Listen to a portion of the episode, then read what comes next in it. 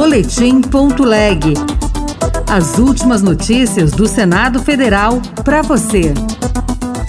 Presidente do Senado condena a tentativa de prisão dele e de ministros do Supremo. Totalmente insensato e irresponsável essa atitude de uma minoria que tentou, planejou ou usou em pensar realizar uma prisão totalmente arbitrária contra autoridades que nós vamos acompanhar aqui do Congresso Nacional de forma muito atenta. Projeto aumenta a pena para quem usar inteligência artificial em vídeos manipulados.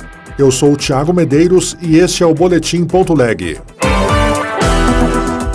Presidente do Senado classifica de insensata a ameaça de prisão dele e de ministros do Supremo Tribunal Federal na chamada Minuta do Golpe.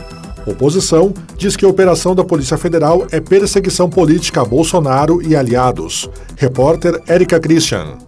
O presidente do Senado, Rodrigo Pacheco, classificou de ação insensata, encabeçada por uma minoria irresponsável, a tentativa de impor um estado de exceção e a prisão de autoridades democraticamente constituídas.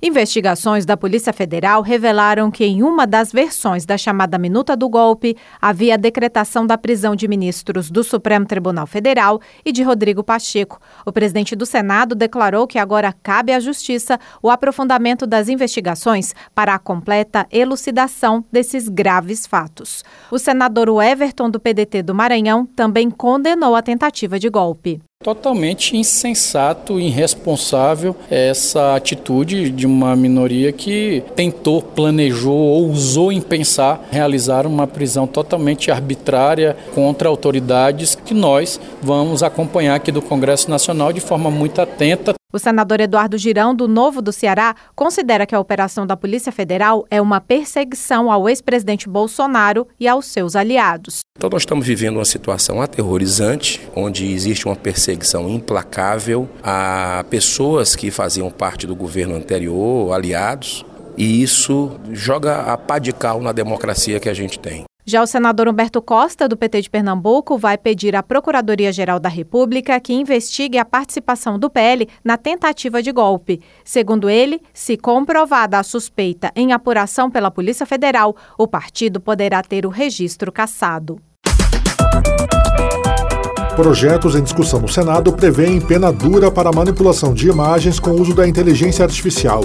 Repórter Yara Farias Borges. De autoria do senador Chico Rodrigues, do PSB de Roraima, dois projetos de lei restringem o uso da inteligência artificial para a chamada deepfake, as alterações feitas em fotos, áudios ou vídeos de forma imperceptível. Uma das propostas agrava as penas em crimes contra a honra e de falsa identidade cometidos com a IA, e a outra regula seu uso em propagandas, que deverá informar que foi utilizada a inteligência artificial. Ao citar a proliferação de anúncios falsos na internet, Chico Rodrigues disse que empresas de tecnologia da informação, as chamadas Big Techs, não estão enfrentando o problema, ao que o parlamento precisa responder. Milhares de pessoas são enganadas por esse tipo de propaganda. Não estamos falando apenas do desrespeito ao direito de imagem de famosos, mas também e principalmente da exploração covarde e de boa fé dos nossos brasileiros e brasileiras. Chico Rodrigues lembrou que o Marco Civil da Internet completa 10 anos e não trata da produção de propaganda com inteligência artificial.